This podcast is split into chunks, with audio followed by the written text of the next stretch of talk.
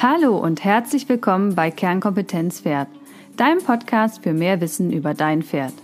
Mein Name ist Dr. Veronika Klein und ich bin Fachtierärztin für Pferde.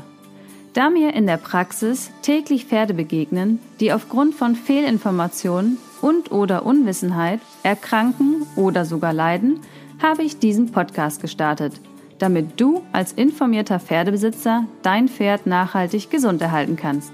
Denn Vorbeugen ist ja bekanntlich besser als Heilen. Kompakt, fundiert und digital Wissen über Pferdegesundheit.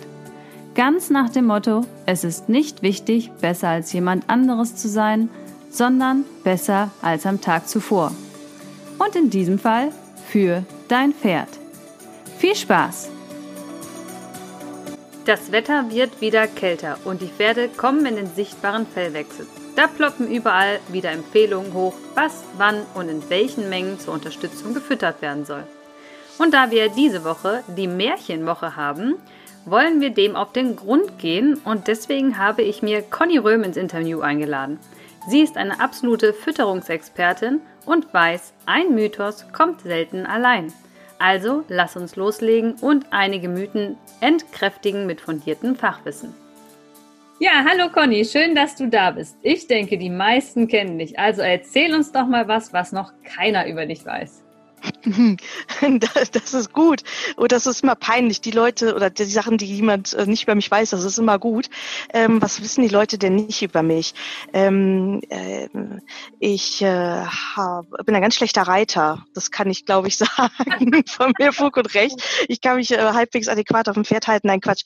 Ähm, ich ich glaube, die meisten wissen wirklich alles Spannende über mich, weil da gibt's gar nicht so viel Spannendes zu erzählen, außer äh, dass ich ein lustiger Vogel bin und ein Maultier habe und einen Haufen Shetland-Ponys und äh, ähm, Hühner mag. Das ist vielleicht was, was die meisten nicht wissen. Ich mag nicht nur Pferde, ich mag auch Hühner. Ja, meine Schwiegereltern haben auch Hühner. Es hat ja auch Vorteile, ne? Immer frische Eier zu Hause, da kann man sich nicht drüber beschweren. Ja, genau. Und äh, Hühner haben auch immer gute Laune. Also zumindest meine Hühner haben immer gute Laune. Und da muss man, das ist, wenn der Tag blöd war, man guckt die Hühner an und man, man findet irgendwas zum Lachen. Oder wo man den Kopf schüttelt, weil sie wieder irgendwas kaputt gemacht haben. Also da sind Hühner und Shetland-Ponys sich sehr ähnlich. Ja, sehr schön. Ich würde doch sagen, das war ein Fakt, den kannten wahrscheinlich noch viele nicht. ja, dann beginnen wir doch gleich mit dem beliebten Thema Fellwechsel und Zinkkur. Wahr oder sinnlos? Oh, das ist eine ganz, ganz schwere Frage aus Ernährersicht. Ähm, ja und nein. Es ist ja richtig, dass Pferde im Fellwechsel mehr Fell bauen müssen, also zumindest in dem, der jetzt gerade kommt. Der im Frühjahr ist nicht ganz so anstrengend. Der, der jetzt gerade kommt oder jetzt im vollen Gange ist, der ist wirklich anstrengend für ein Pferd. Nun haben Pferde aber jetzt auch gerade eigentlich einen Nahrungsüberfluss ähm, das hat die Natur so eingerichtet, das ist ziemlich praktisch. Weswegen ähm, ist, äh, ja, es durchaus Sinn macht, wenn Pferde vernünftig jetzt um diese Jahreszeit bilanziert sind, weil sie müssen einfach sehr viel Haare bauen. Ähm, ein Anteil von Haaren ist natürlich Zink. Zink hat einen adäquaten Anteil in ähm, Deckhaar. Aber wenn ein Pferd vernünftig bilanziert ist, braucht es auch keine Zinkkur. Ähm, und deswegen ist es insofern ein Mythos, als dass es nur dann hilft, wenn ein Pferd vorher schlecht gefüttert war. Und da bin ich sehr nachhaltig unterwegs und ich denke lieber, dass man sein Pferd vorher vernünftig vernünftig bilanziert und vernünftig füttert, dann braucht man keine Zinkkur. Ist das Pferd natürlich schlecht bilanziert und nicht vernünftig gefüttert, kann eine Zinkkur einen Zinkmangel decken. Allerdings müssen wir bedenken, dass so ein doofes Haar nicht nur aus Zink besteht, sondern ein Haar ist eine Keratinverbindung und Keratin ist eine, eine Eiweißstruktur mit sehr, sehr engen Disulfidbrücken. Das heißt, neben Zink haben wir auch Eisen und Kupfer und Selen und alle anderen Spurenelemente natürlich mit an Bord. Zink alleine reißt es nicht raus. Deswegen, ähm, es ist nicht sinnlos, aber sinnvoller oder sinnvoll alleine ist es in der Regel auch nicht. Okay. Gibt es denn überhaupt eine Pauschalempfehlung zum Fellwechsel, was die Fütterung betrifft? Ähm, jein, also natürlich, die Pauschalempfehlung ist, dass die Pferde ganzjährig gut ernährt werden. Und der Fellwechsel ist keine Krankheit. Das ist etwas, was mir in den letzten Jahren immer mehr auffällt, so in den letzten zehn Jahren, dass der Fellwechsel immer so, ähm, es wird immer so getan, es wird so hochstilisiert, als wäre das was ganz Furchtbares. Mhm. Aber das ist ja für ein Pferd eine relativ normale Angelegenheit, dass ein Fell sich wechselt. Ähm, und das tut es übrigens nicht einmal im Jahr oder auch nicht zweimal im Jahr, sondern so ein Deckhaar hält einfach nur drei Monate. Ein Pferd hart immer. Zu manchen Jahreszeiten einfach mehr. Und ähm, die Pauschalempfehlung ist, und das hatte ich eben schon gesagt, das Pferd wirklich ganzjährig mit allem zu versorgen, was es braucht. Das ist im Winter ein bisschen schwieriger als im Sommer, fraglos. Aber ähm, im, äh, wenn das Pferd ganz um das Jahr vernünftig und all in all alles das hat, was es braucht, ähm, dann das wäre meine Pauschalempfehlung. Um, natürlich gibt es so ein paar Gimmicks, da bin ich ganz ehrlich. Ein Klassiker ist, ähm, dass wir ein Fell glänzen lassen können. Äh, das machen wir mit kleinen Mengen Öl zum Beispiel. Und das ist auch mein Lieblingsspruch und eins meiner Lieblingssprüche, ähm, die meine Schüler auch immer von mir hören. Naja, im Zweifelsfalle macht es ein glänzendes Fell. Ähm, das schadet natürlich im Winter nicht, weil glänzendes Fell heißt immer erstmal, dass wir eine gute hydrophile Barriere haben. Das heißt, der Regen perlt ab. Ähm, ein struppiges Fell ist dafür kein, kein Garant, aber ein glänzendes Fell heißt immer erstmal, dass im, in der Haut und im Fell alles das ist, um, um sich auch gegen Wetter zu schützen. Ähm, deswegen, das wäre vielleicht so ein kleines Gimmick, eine kleine Pauschalempfehlung. Ich mag die nicht gerne, aber für euch heute äh, eine kleine Pauschalempfehlung. So ein bisschen Öl schadet da sicherlich nicht. Aber groß oder im Großen und Ganzen ist eine richtig gute Nahrungsbilanzierung. Das ist richtig wertvoll. Ja, wenn wir jetzt eh schon bei Öl sind, dann nehmen wir doch den Mythos als nächstes. ähm, Pferde haben keine Gallenblase und können daher kein Öl verdauen. Ja, das ist so schockierend, nicht wahr? Aber doch können sie. das stimmt. Also natürlich stimmt es, das Pferd hat keine Gallenblase, aber es hat natürlich eine Galle und die ist auch ziemlich aktiv, wenn ich ehrlich bin. Ähm, das Pferd hat aber dadurch, dass es eben keine Gallenblase hat, nicht die Möglichkeit, ähm, sehr viel Gallenflüssigkeit von jetzt auf gleich in den Darm abzuleiten, ähm, sondern es tropft eigentlich permanent da rein. Das heißt, die Galle produziert permanent Sekret für Emulgation das heißt, die Gallensekret ist ja dafür da, unter anderem ähm, Fette oder Nahrungsfette zu emulgieren. Jetzt kommt natürlich die schlechte Nachricht. Natürlich kann das Pferd Fette verwerten und zwar ähm, sehr, sehr viele davon. Ähm, das Pferd nimmt ja durch eine normale Heu- oder Grasration durchaus auch schon äh, Fette auf. Das heißt, im Gras oder im Heu sind Nahrungsfette oder äh, Öle enthalten, auch wenn es sich jetzt nicht unbedingt lohnt, Heuöl zu pressen, aber theoretisch wäre es tatsächlich machbar. Mhm. Ähm, nichtsdestotrotz, Sie können Öle verdauen, außer Mineralöle natürlich. Ja, das ist auch gut, dass Sie die nicht verdauen können, aber alles nativer Form und auch einen großen Teil der Fettsäuren tierischer äh, Herkunft könnten Sie verdauen, wobei wir die natürlich nicht so ohne weiteres füttern dürfen, aus gutem Grund. Ähm, nichtsdestotrotz, sie können Öle verdauen. Ein weit verbreiteter Mythos ist nämlich, dass Pferde das nicht könnten, sondern nur aus Ölsaaten. Das hört man immer wieder, Pferde könnten nur Ölsaaten verwerten. Das stimmt nicht, sondern es ist fast egal, wo die Öle herkommen. Aber das hat eine Obergrenze. Ähm, die Obergrenze liegt im Moment über den Daumen gepeilt bei zweimal 80 Gramm zusätzlichem Öl in der Nahrung, also 160 Gramm am Tag, aufzuteilen auf viele, viele kleine Portionen oder zumindest zwei. Ich gehe nicht ganz konform mit der Literatur. Hier und da taucht das nämlich mal auf, dass man einem Pferd so einen halben Liter Öl geben könnte oder, einen Liter sogar. Also ich habe das noch im Studium gelernt. Man könnte einem Pferd auch einen Liter Öl geben. Ähm, zwischen können und sollen gibt es einen ganz großen Unterschied. Das heißt, das hat Effekte, wenn man sowas macht. Ähm, die sind nicht positiv, deswegen kann ich da nur von abraten. Ich denke, wenn das Pferd gesund ist, ähm, ist sind 150, 160 Gramm echt eine Hausmarke. Das ist viel. Und darüber hinaus sollte man das wirklich nicht treiben ohne einen Profi an seiner Seite und vor allem nicht ohne medizinische Indikation, ähm, denn ansonsten kommt man da ganz schnell in Teufelsküche. Aber bis dahin, bis zu diesem Punkt, kann ein Pferd, also ein Großpferd, sowas durchaus verwerten. Und nicht, dass das Pferd das braucht. Das steht auf einem anderen Blatt. Das heißt, bevor das in den Trog gelangt, sollte man sich überlegen, braucht mein Pferd das wirklich? Aber gegen so ein Pinchen, das heißt so ein äh, 20, 30 Milliliter, ist das völlig in Ordnung. Das kann man machen. Und das macht ein glänzendes Fell. Ähm, dann hat quasi Öl schon eine Berechtigung in der Pferdefütterung. Also ich persönlich empfehle es immer für ältere Pferde, die halt etwas schlank sind und halt nicht mehr gut kauen können. Gäbe es da für dich noch andere Zielgruppen, wo du das ab und zu einsetzt? Ja, natürlich. Also erstens klar, äh, Öl hat für mich einen Platz in der Pferdefütterung, ähm, keinen besonders großen, das gebe ich zu, äh, weil es eben eher besondere Fälle sind, wo wir es brauchen. Das sind die Sportpferde. Ähm, also im Leistungsbereich kann man das schon mal machen. Pferde mit genetischen Erkrankungen, wenn die leisten sollen, da kommen wir manchmal nicht drum herum. PSSM ist ein großes Stichwort, ähm, dass manche dieser Pferde, äh, wenn die wirklich Leistung bringen sollen, um oder mit einer größeren Ölgabe einfach gefüttert werden sollten.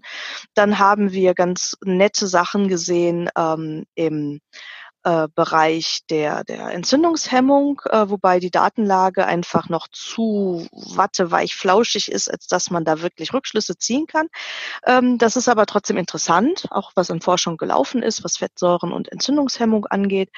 Ähm, ja, und bei den alten Pferden ganz klar, bei Pferden, die sich ähm, von irgendetwas erholen müssen, das heißt, die großen Gewichtsverlust erlitten haben, ähm, ist das gar nicht verkehrt. Oder bei Pferden, ähm, die jetzt zahnlos sind, wo einfach die Energieaufnahme aufgrund der Zahnlosigkeit eingeschränkt ist, da kann man da durchaus mitarbeiten. Und das ähm, würde ich auch tun ähm, sofern man es nicht übertreibt, weil in dem Moment, wo es halt große Mengen werden, wird es aufwendig. Wir brauchen eine große Menge Antioxidation, wir brauchen ähm, größere Mengen an ähm, Spurenelementen und so weiter und so weiter. Das zieht dann so einen Rattenschwanz mit sich her, aber grundsätzlich, ja, Öl hat auf jeden Fall einen Platz in der Pferdeernährung. Sehr schön. Ja, dann würde ich sagen, gehen wir weiter zu einem noch einem Mythos, den ich mir rausgesucht habe, so aus Tierarztsicht. Und zwar Eiweiß löst Hufrehe aus. Hörst du das hm. noch häufig und was ist dann deine Antwort? Ähm, ja, tatsächlich höre ich das sehr häufig immer noch. Das ist ja auch eine Forschung gewesen. Ich glaube, die ist mittlerweile 25 Jahre alt. Ähm, die hat das damals nahegelegt und die ist ja auch nicht ganz verkehrt. Und es stimmt ja auch, dass man mit einer exorbitant hohen Menge an Eiweiß Hufrehe auslösen kann. Die Menge ist aber so absurd hoch, da muss man sich schon für anstrengen. Ähm, die liegt etwa beim Vierfachen des Tagesbedarfs. Also ab da geht's langsam los, dass es problematisch wird, also so richtig problematisch. Das Pferd ähm, hat dann aber nicht nur Hufrehe, sondern dummerweise auch Nierenversagen tragen. Und das ist, glaube ich, viel gefährlicher schlussendlich.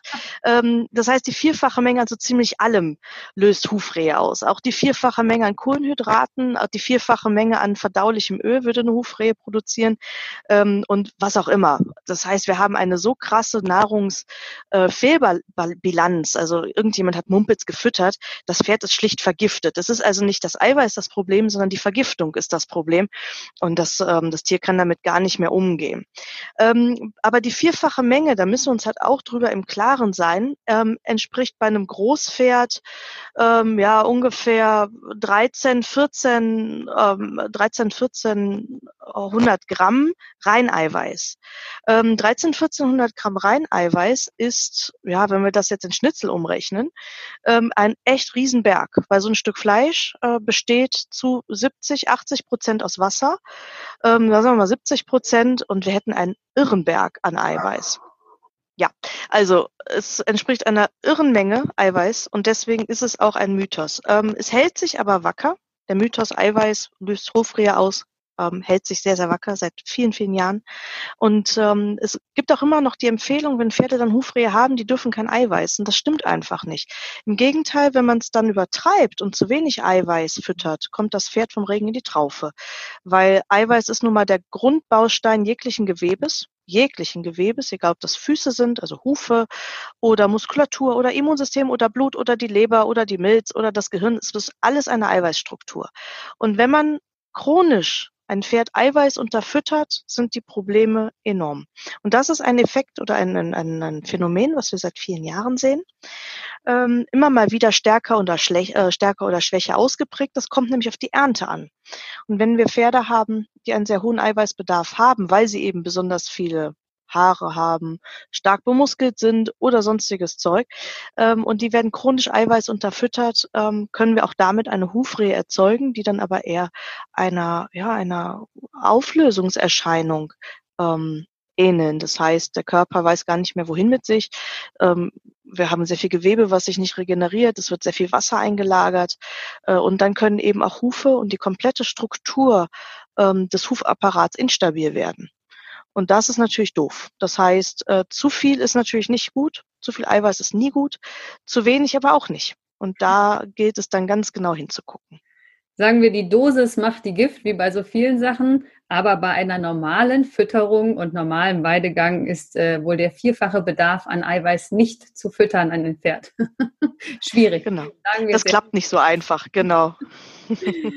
okay, gehen wir weiter. Auch eine Frage, die ich sehr oft gefragt werde äh, oder die Behauptung aufgestellt wird, Pferde fressen keine Giftpflanzen. Wahr oder Wunschdenken? Äh, Wunschdenken, aber sowas von Wunschdenken. Ähm, Fressverhalten beim Pferd ist Triebverhalten und Lernverhalten und man weiß, man hat keine Ahnung, was was ist. Ähm, Pferde reagieren auf das, was sie äh, gelernt haben von ihren ähm, Elterntieren beziehungsweise von den jeweiligen Erziehungsberechtigten. Das kann die Mutterstute sein, das können aber auch andere adulte Tiere sein aus einer Gruppe. Das kommt darauf an, wie die Gruppe strukturiert ist und wie alt das Fohlen ist. Das heißt, da kommt ganz viel her her. Die Mama erzählt, was gut ist und was nicht. Dann haben wir natürlich Abwehrstoffe in Pflanzen. Es gibt Pflanzen, die haben so abartig viele Abwehrstoffe, da gehen Pferde nicht dran. Es sei denn, ihr Geschmackssinn ist irgendwie gestört oder sie sind dermaßen hungrig und verzweifelt, dann fressen die nämlich alles, was sie kriegen können. Ich höre das auch immer mal wieder, Pferde wüssten, was giftig ist. Nee, von wegen. Wo wir uns auch niemals drauf verlassen dürfen, ist bei Importpferden. Das heißt, Pferde aus Irland, aus Spanien, aus USA, ähm, aus ähm, äh, dem Osten irgendwo, äh, aus äh, Nordafrika. Also alles, was wir so hier in, in Europa oder in Deutschland, Österreich und der Schweiz sehen. Ähm, ich würde mich im Leben nicht darauf verlassen, dass diese Pferde wissen, was giftig ist und was nicht. Die kommen aus völlig anderen Umgebungen mit anderem Pflanzenbesatz. Ähm, die können das nicht wissen. Und meins, eins meiner Pferde ist das beste Beispiel, wo man immer sagt, ähm, die sind so schlau. Und das stimmt, mein Maultier ist schlau. Und trotzdem frisst er Jakobs Kreuzkraut, weil für ihn ist es eine gelbe Blume. Und ich habe neulich auch einen lustigen Mythos gehört, wenn Pferde Giftpflanzen aufnehmen, so richtig giftige, wären das Suizidversuche, weil sie mit ihrer, ähm, weil sie nicht mehr mit sich selbst klarkommen und aus diesem schrecklichen Leben jetzt entschwinden können. Ich habe selten so ein, Entschuldigung, Bullshit gehört. Ähm, Pferde essen das, was gerade vor der Nase ist und entweder sie wissen, es ist giftig oder die Pflanze hat Abwehrstoffe oder beides. Wir haben auch Pflanzen, die erst in einer größeren Menge, das sind die sogenannten mittelgiftigen Pflanzen, giftig werden. Ein Klassiker der mittelgiftigen Pflanze ist die Buche. Ähm, die Buche kennt ihr alles, ein Baum, ja, so ein großer wächst in Deutschland, Österreich und der Schweiz im Wald, also macht jetzt im Herbst Bucheckern. Ähm, und die Buche ist eine lustige Pflanze. In kleiner Menge ist sie nämlich ungiftig ähm, mittelgiftig bedeutet ab einer gewissen Dosis. Und das, was die Buche dann so giftig macht, also abgesehen von den Bucheckern, die sind sofort giftig, aber das, was die Buche so giftig macht, sind die Abwehrstoffe, die die Buche produziert und die sind hochgiftig. Die Buche schützt sich also gegen Fraßfeinde durch die Produktion von Abwehrstoffen. Und normalerweise, so ein klassischer Buchenfraßfeind ist das Reh. Das Reh kommt also durch den Wald getalbt und denkt sich, oh lecker, eine junge Buche, da esse ich dran rum. Und die Buche denkt sich, oh Mist, jemand frisst meine Blätter, das ist gefährlich, also produziere ich unter anderem ähm, ja, Abwehrstoffe. Dazu gehören auch ähm, Stoffe, die wirklich in die, in die höchsten Giftstoffklassen hineingehören. Äh, und das können die innerhalb von wenigen Minuten. Das heißt, zwischen 10 und 30 Minuten ist die Buche am Fraßort extrem äh, stoffhaltig, das heißt sekundärstoffhaltig. Und das ist dann giftig. Und würde ein Pferd das fressen, gut, das ist dann so stark abwehrstoffhaltig, das frisst kein Pferd. Aber würde sie es fressen, würde das für das Pferd sehr schnell sehr giftig werden. Ähm, und deswegen ist äh, also dieser Grundgedanke, dass Pferde erstens wissen, was giftig ist, ist hinfällig. Und zweitens, ähm, es funktioniert nicht bei jedem Pferd, auch mit den Abwehrstoffen. Ich würde mich da nicht drauf verlassen. Und wir müssen auch eins noch bedenken, wenn wir mal so einen Blick in die Pflanzenkunde werfen. Pflanzen produzieren zu unterschiedlichen Jahreszeiten unterschiedlich viel äh, Abwehrstoffe. Und ähm, je nachdem, welche Jahreszeit wir da uns befassen, kann es eben auch sein, dass wir mal Pech haben. Und eine der hässlichsten Pflanzen, die dazugehört, ist sicherlich die Eibe. Die Eibe kennt ihr alle als hochgiftige Pflanze für Pferde. Absolut korrekt. Eiben sollten aus dem weiteren Äther des Pferdes entfernt werden. Und es tauchen immer und immer wieder Fälle auf. Jedes Jahr haben wir das, wo Pferde nie an eine Eibenhecke gegangen sind und plötzlich fressen sie dran. Mhm. Und wie kann das passieren? Das ist ganz einfach, wenn die äh, es gibt ähm, Jahre beziehungsweise auch Fruchtstandsituationen, da produziert die Eibe keine Abwehrstoffe. Und in der kurzen Zeit ist sie tatsächlich fürs Pferd interessant und lebensgefährlich. Braucht ja nicht viel. Und der Gaul kippt von den Latschen. Ja. Ja, und auch bei der, bei der Aufzucht, wie du sagst, dass die Fohlen von der Mama lernen oder von dem Erziehungsberechtigten, dafür müssten wir ja eine Aufzucht haben, in denen auch Erziehungsberechtigte vorhanden sind. Das ist absolut korrekt. Das, die Realität sieht aber anders aus. Also mhm. ich, ich spreche mich immer für äh, eine Aufzucht auf in einem Familienverband und ein Familienverband besteht nicht nur aus Fohlen, sondern er besteht aus adulten Tieren wie in der Natur auch. Wir haben auch in der Natur nur Gruppen, wo die Menge der adulten Tiere überwiegt. Und das ist auch gut so, denn das Fohlen braucht Erziehungsberechtigte, auch die nicht die Mama sind. Das ist ganz, ganz wichtig. Und da gibt es tolle Veröffentlichungen zu. Ähm, und ich kann die nur jedem ans Herz legen, sich das wirklich mal ganz genau anzugucken. Ähm, und das macht ein Fohlen dann hinterher auch stark und auch selbstbewusst. Äh, Fohlengruppen selber, wenn die alle nicht wissen, was ist, äh, was gut ist und was schlecht, da lernen die auch nichts Vernünftiges oder nicht ausreichend Vernünftiges. Ähm, und ich finde es immer gut, wenn Pferde lieber in Familienverbänden groß werden. Definitiv. Bin ich auch ein großer Fan von, sieht man nur leider sehr wenig, muss man sagen. Ja. Und äh, ich war selber noch bei einer Erfütterungsfortbildung vor ein paar Wochen und da hat ähm, haben die eine schöne Studie auch noch gezeigt aus äh, Leipzig, wo sie Giftpflanzen im Heu den Pferden angeboten haben.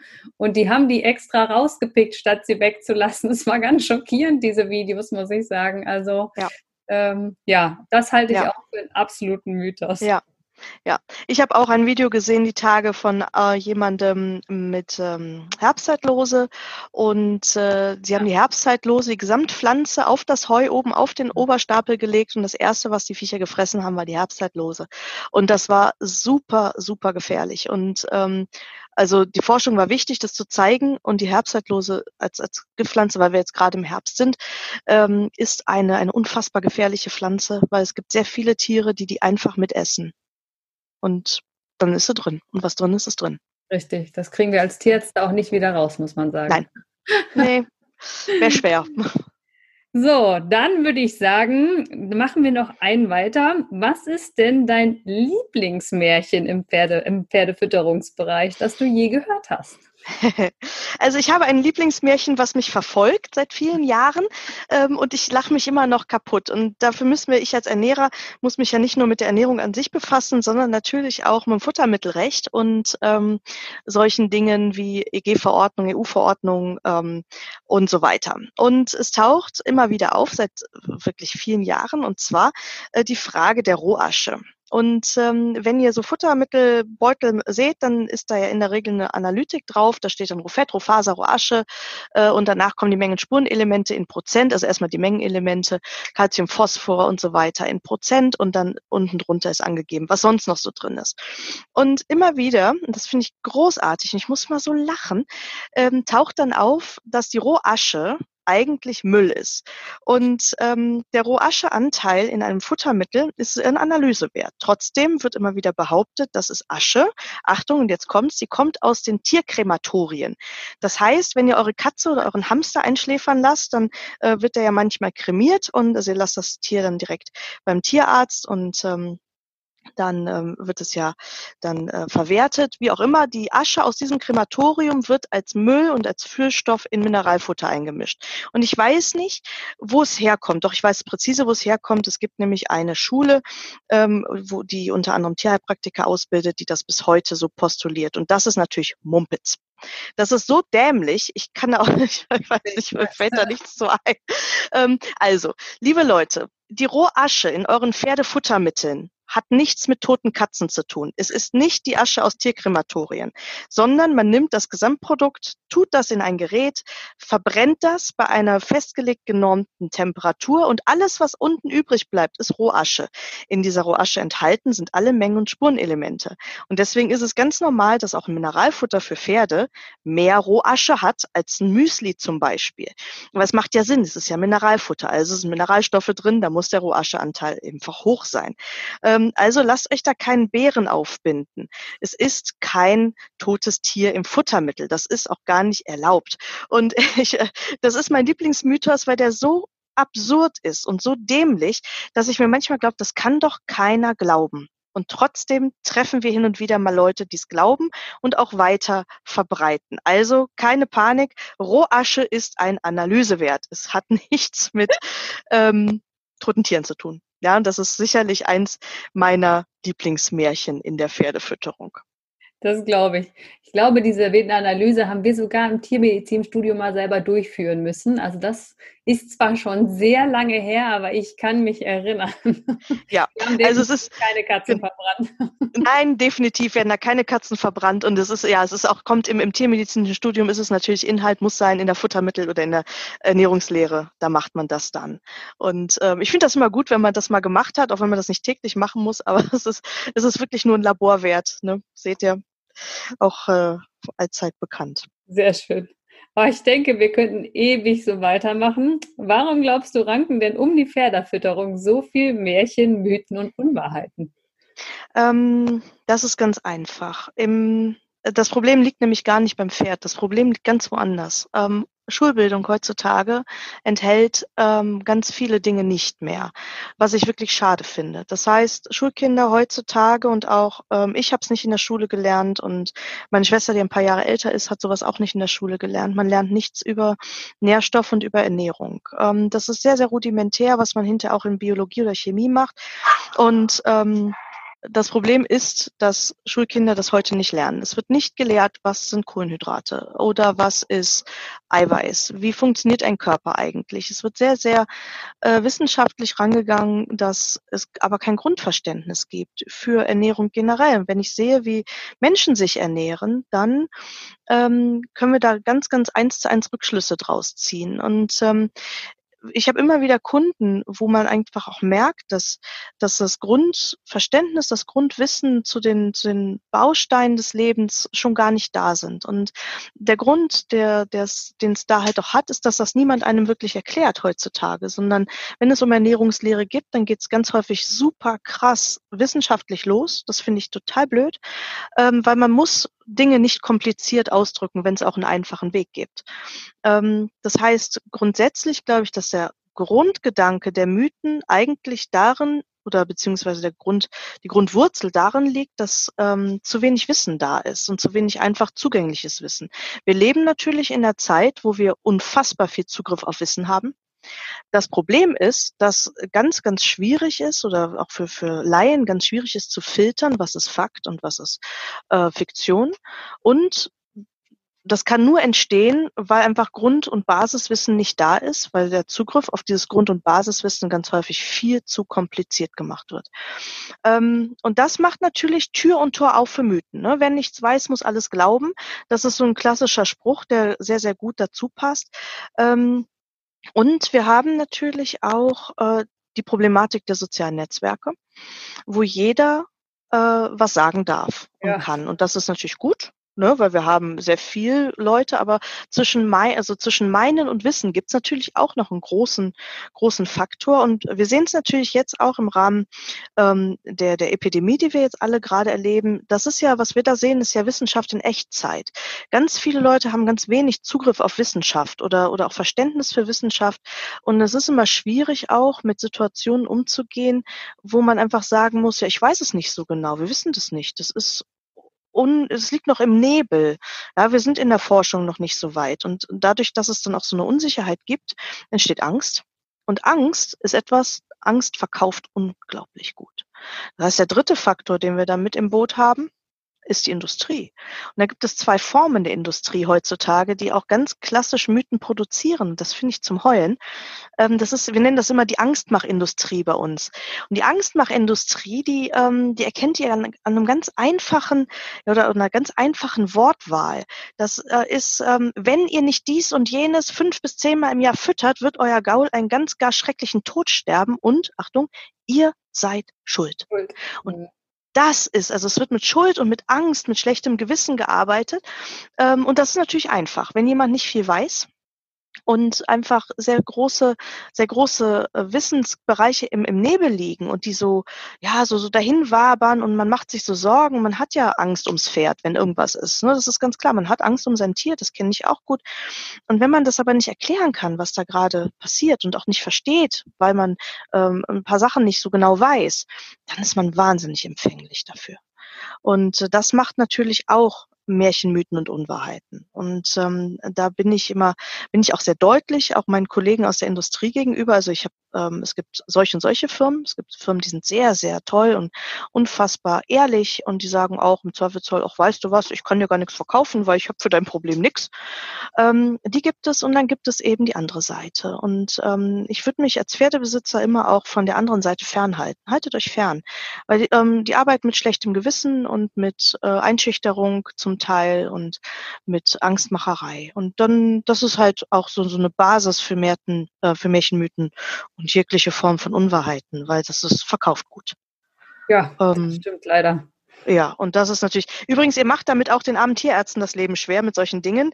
Das heißt, zwischendurch ein bisschen weniger googeln hilft, äh, weil wir finden auf Google oder wir finden in der Google-Suche garantiert irgendwas, was ganz furchtbar schlimm ist und oder wo irgendwer irgendwas gesagt hat, was aber anders ist. Und das ist auch etwas, das kann ich den Leuten immer nur wieder ähm, ans Herz legen. Fangt an, kritisch zu evaluieren, wenn ihr Dinge lest. Ich finde das immer super, wenn Leute kritische Fragen stellen, kritisch hinterfragen.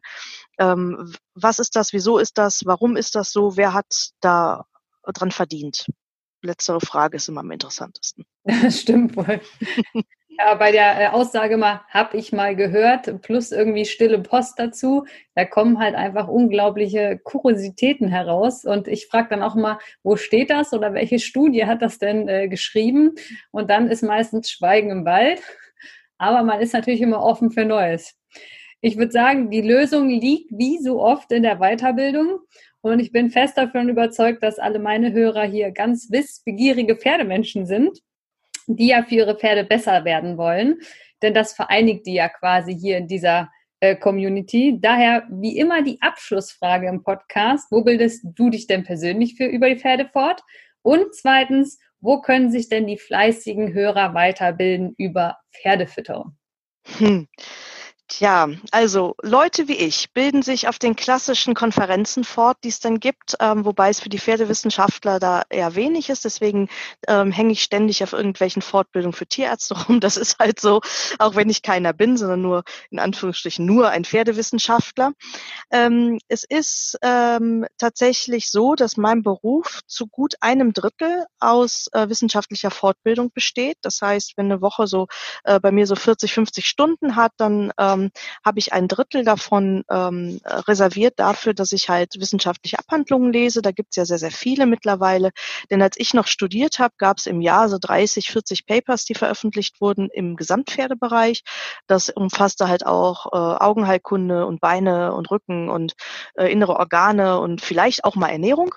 Und heute reden wir von dieser Anzahl pro Monat. Ja. Wir haben also ähm, jetzt monatlich so viel und ich investiere oder ich muss in meinem Beruf einfach ein Drittel meiner Zeit in, das, äh, in, in, in, der Lekt in die Lektüre ähm, investieren von äh, pferdewissenschaftlichen Abhandlungen und ähm, Veröffentlichungen in sehr vielen Sprachen auch. Das ist nicht alles wird ins Deutsche übersetzt. Ja. Ähm, und das ist natürlich anstrengend, ähm, aber das macht mir sehr viel Freude, weil das einfach ein, ein Markt ist, der sich unglaublich schnell bewegt. Ne, dazu gehört natürlich, ich muss mich ja nicht nur in pferdewissenschaftlichen Themen fortbilden, sondern halt auch allgemeinmedizinisch und äh, natürlich auch rechtlich. Ja, das gehört als Ernährer nun mal dazu. Wir müssen halt wissen, was gerade zugelassen ist und was nicht. Ähm, ja, und das mache ich so den lieben langen Tag. Ne? Ich gehe natürlich auch und äh, ich habe Anfang ja schon flapsig gesagt, ich bin ein schlechter Reiter. Äh, in solchen Dingen bilde ich mich auch regelmäßig fort. Äh, ich versuche immer besser zu werden. Das ist halt so. Ich habe da sehr viel Humor mit. Ähm, und äh, das gehört halt auch mit dazu, dass man sich auch regelmäßig mal aufs Pferd setzt. Und dadurch, dass ich die Möglichkeiten habe, freue ich mich natürlich da auch, äh, auch auf solche Dinge immer. Ähm, in Pferdeernährung ist es ähm, ganz unterschiedlich. Da kann man sich in sehr unterschiedlichen Niveaus fortbilden. Ähm, natürlich äh, bei mir und auch bei vielen anderen. Es gibt sehr, sehr viele Angebote in dem Bereich, was ich sehr schön finde. Ähm, manchmal hilft es auch. Es gibt auch noch so, so abgefahrene Dinge wie Bücher. Ähm, es ist ein bisschen aus der Mode gekommen, aber es gibt auch richtig gute Bücher über Pferdeernährung. Ich äh, empfehle das so zwischendurch auch mal zu lesen. Ähm, das ist auch mal ganz entspannend. Und ähm, ja, äh, über Pferde, ja, ich, ich kann, kann ganz unterschiedliche Sachen da empfehlen. Es gibt Kurse über Pferdeernährung, manche sind einfach kurz, manche sind lang. Wir machen, ähm, also ich mache ja ein ganz großes Online-Angebot für Laien, ähm, was ich äh, immer im, im Petto habe. Das äh, rotiert immer einmal im Quartal. Das heißt, ich habe äh, Kurse, die ich monatlich wiederhole. Alle meine Kurse sind live, äh, damit man mir auch viele Fragen stellen kann. Das finde ich immer ganz wichtig, so Interaktion.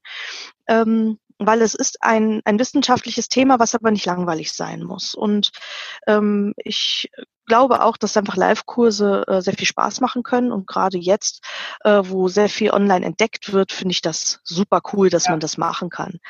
Ähm, und äh, ja, und wenn man dann noch ganz, ganz viel doll, viel mehr machen will, dann kann man bei mir auch zweieinhalb Jahre lernen, aber da weiß ich gar nicht, äh, da haben wir später noch Zeit für. Genau. Fangen wir erstmal klein an. genau. Ja, super. Ich würde sagen, danke für deine Zeit, Conny. Es war wunderbar mit dir. Äh, ich könnte jetzt noch weiter Stunden über Märchen sprechen, aber wir machen hier mal einen Cut.